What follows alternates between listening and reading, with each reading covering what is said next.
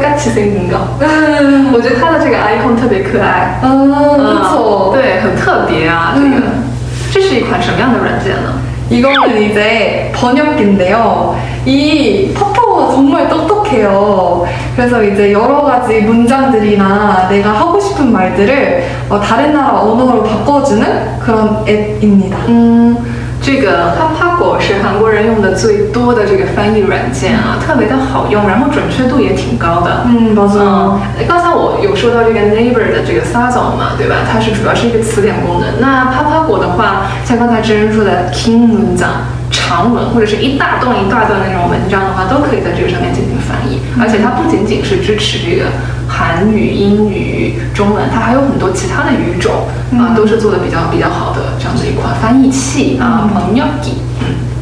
맞아요. 그래서 제가 오늘 찾아봤는데 약 15개 정도의 언어를 지원하고 그 중에 이제 중국어 번체자, 간체자 다 지원하고 힌두어도 지원을 하더라고요. 嗯，支持。今天早上去恩查了一下，它支持十五个国家的语言，然后像中文的话，简体和繁体它是分开来啊、来进行这个搜索。嗯 음. 그래서 이제 중국 친구들한테 추천드리는 거는 이제 한국에 왔을 때 어, 네이버에 중국어로 검색을 하면 아마 정확도가 많이 떨어질 거예요. 그래서 먼저 파파고를 통해서 한국어로 번역을 한 다음에 네이버에 입력하면 원하는 결과를 더 빠르게 얻으실 수 있습니다. 嗯， 네.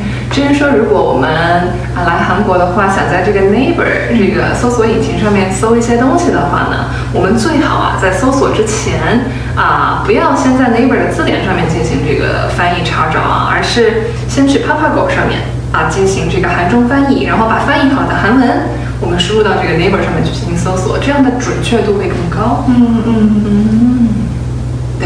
저도 요새 파파고를 많이 이용하기 시작했어요.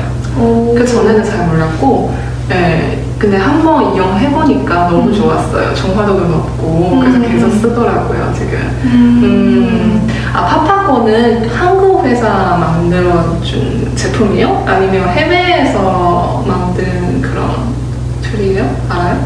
어, 그거는 잘 모르겠는데, 음. 제가 생각하기로는 이 네이버의 번역기 버전이 파파고인 것 같거든요? 음. 그래서 아마 네이버 쪽에서 한 게 아닐까.